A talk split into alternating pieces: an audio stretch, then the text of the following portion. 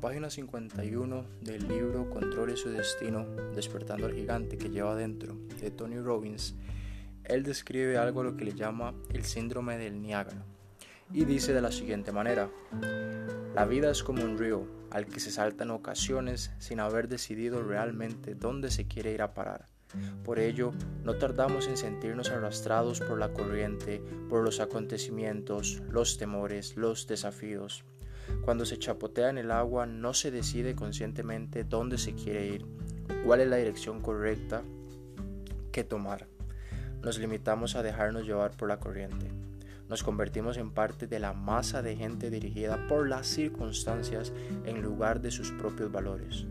Por último nos sentimos fuera de control, permanecemos en, estado inconsciente, en, en este estado inconsciente hasta que un buen día nos despierta el estruendo del agua para descubrir que nos encontramos a pocos metros de las cataratas del Niágara, en un bote sin remos, y en ese momento exclamamos, oh mierda, pero para entonces ya es demasiado tarde, se cae irremisiblemente por la catarata. A veces se trata de una caída emocional, otras veces es física, otras se trata de una caída financiera. Muy probable que los desafíos a los que usted se enfrenta actualmente en su vida se hubieran podido evitar tomando mejores decisiones cuando aún estaba corriente arriba. Ahora la pregunta es cómo podemos cambiar las cosas si nos vemos atrapados por el ímpetu de la corriente del río. Pues es muy sencillo, él comenta un sistema de cinco pasos en donde explica qué es lo que se puede hacer. Dice que uno, sus creencias esenciales y sus normas inconscientes deben de cambiar. 2. Con sus valores vitales. 3. Sus referencias. 4. Las preguntas habituales que se plantea a sí mismo. Y 5. Los estados emocionales que experimenta en cada momento. Voy a explicar punto por punto. El primero dice sus creencias esenciales y sus normas inconscientes. Cuando hablamos de creencias esenciales es prácticamente la perspectiva que tenemos de las cosas. Muchas veces vivimos en una sociedad en donde dicen que es difícil emprender, que es difícil ganar dinero en una industria, que es difícil hacer X o Y cosa, porque la mentalidad o la percepción que tienen ellos de eso es muy pequeña. Entonces es importante siempre tener una creencia esencial y una norma inconsciente fuerte y grande que nos permita poder ver más allá de lo que las personas normalmente ven. La segunda dice sus valores vitales. Cuando hablamos de valores vitales es eso que nos caracteriza, lo que somos, quitando el dinero, quitando la casa, los lujos, quitando todo y quedándonos únicamente con la esencia de lo que somos. Esos valores tienen que ser buenos, tienen que ser valores de aportar, ayudar, crecer, ser íntegro, honestos, porque con valores correctos es que podemos avanzar de la mejor manera.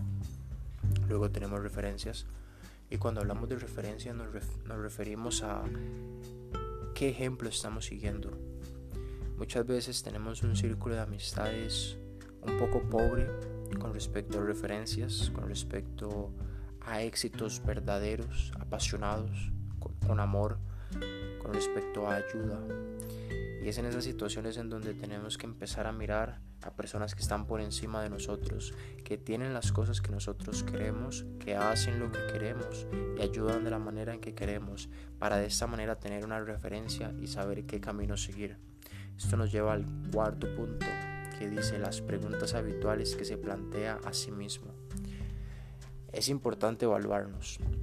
Como en las escuelas o universidades nos hacen un examen para saber qué tanto sabemos de la materia, nosotros también tenemos que hacernos exámenes para saber qué tanto estamos avanzando, qué tanto nos hemos quedado estancados.